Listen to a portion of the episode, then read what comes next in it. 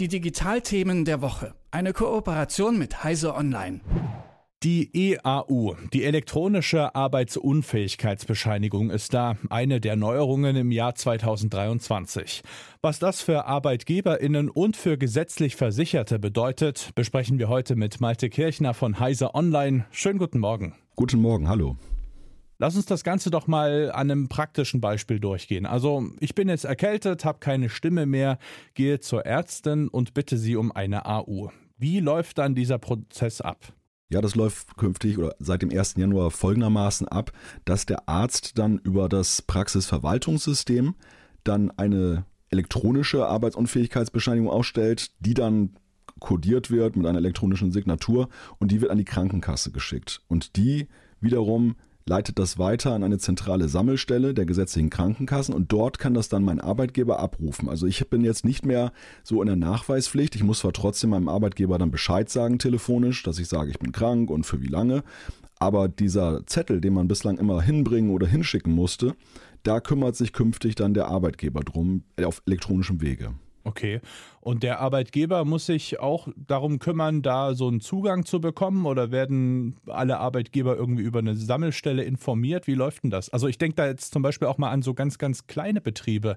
Da kann es ja im Zweifel sein, dass das dort der Geschäftsführer von der Bäckerei gar nicht mitbekommen hat.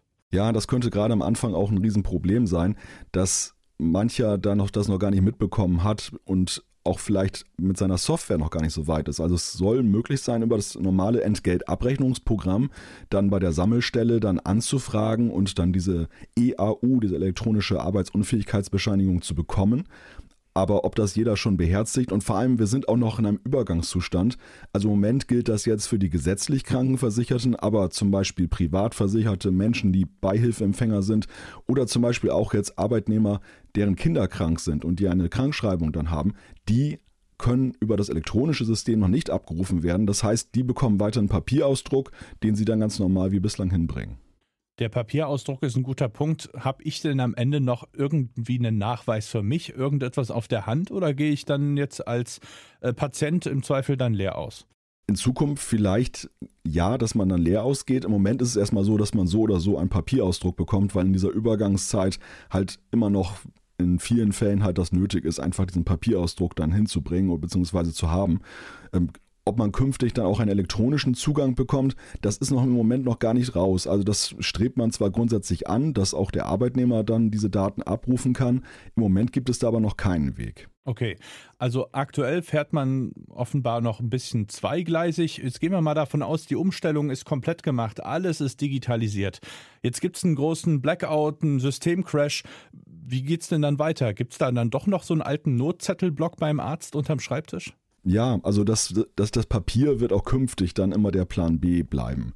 Und die Frage ist natürlich trotzdem angesichts des hohen Vernetzungsgrades, wie, ja, wie flexibel sind die Ärzte dann noch, beziehungsweise das Gesundheitssystem, diese Bescheinigung dann auszustellen? Können sie da sich also wirklich dann losmachen von der Cloud, von dem, von den äh, gemeinsamen Systemen, um dann noch diese Bescheinigung auszustellen? Aber das ist zumindest erstmal der Plan, dass wenn das System nicht funktioniert, dass dann wieder ganz normal auf Papier übergegangen wird.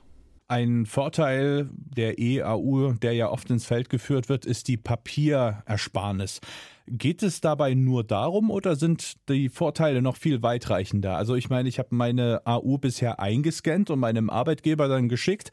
Das war ja auch schon ziemlich digital das war der erste Schritt auf dem Weg dorthin, das zu digitalisieren. Also man muss das Ganze ja im Gesamtkontext der Digitalisierung des, des Gesundheitssystems sehen. Jetzt bei der EAU sind die Vorteile relativ überschaubar für den Arbeitnehmer, weil man am Ende erstmal jetzt sich künftig das Papier spart, was man vielleicht auch jetzt schon getan hat. Über Krankenkassen-Apps konnte man ja zum Beispiel auch bislang schon die EAU an die Krankenkasse schicken und der Arbeitgeber war vielleicht auch so flexibel, dass er gesagt hat, dass ein Scan oder ein, ein Smartphone-Foto ausreicht.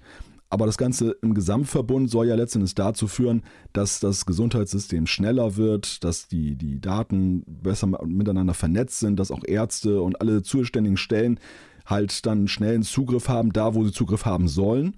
Und ähm, ja, dass für alle das dann etwas komfortabler und effizienter wird. Also das klingt so wie ein kleiner Baustein hin zur gesamten Digitalisierung des Gesundheitswesens. Da würde mich an der Stelle deine Einschätzung mal interessieren. Ist das jetzt die große Revolution schon am Anfang oder gibt es für dein Dafürhalten vielleicht noch andere wichtigere Baustellen, die man zuerst mal hätte angehen sollen? Ja, die anderen Baustellen sind ja längst in Bau und das ist eigentlich so der Punkt. Die EAU ist eigentlich nur so ein, ja tatsächlich eine Nebenerscheinung, die jetzt auch ja vielleicht für den einen oder anderen ganz angenehm ist, weil der Arbeitgeber jetzt in der Hohlpflicht ist und man ist nicht mehr in der Bringepflicht, wenn es um diesen Zettel geht und man hat noch ein bisschen weniger Zettelkram. Aber im Grunde genommen geht es ja vor allem darum, digitale Patientenakte, die Vernetzung der Ärzte miteinander, dass ich nicht mehr irgendwelche Zettel als Patient von A nach B äh, schleppen muss, das E-Rezept auch. Und das sind alles große Baustellen, wo es ja ganz andere Probleme auch in der Realisierung gibt. Wir sehen ja hier am Beispiel der EAU ja schon, wie kompliziert es ist, das Gesundheitssystem zu digitalisieren, weil es einfach tausend verschiedene Fälle gibt, die alle abgedeckt werden müssen. Und gerade diese Übergangsphasen sind für alle Beteiligten sehr anstrengend, weil einfach, ja, bei den einen ist es jetzt umgestellt, den gesetzlichen Krankenkassen, bei den anderen nicht und alle müssen jetzt erstmal den Durchblick da bekommen, wer jetzt eigentlich wie, auf welchem Wege digital oder analog unterwegs ist. Also es wird noch ein langer Weg werden. Die Einschätzung von Malte Kirchner von Heiser Online. Ich danke dir für deine Zeit. Sehr gerne.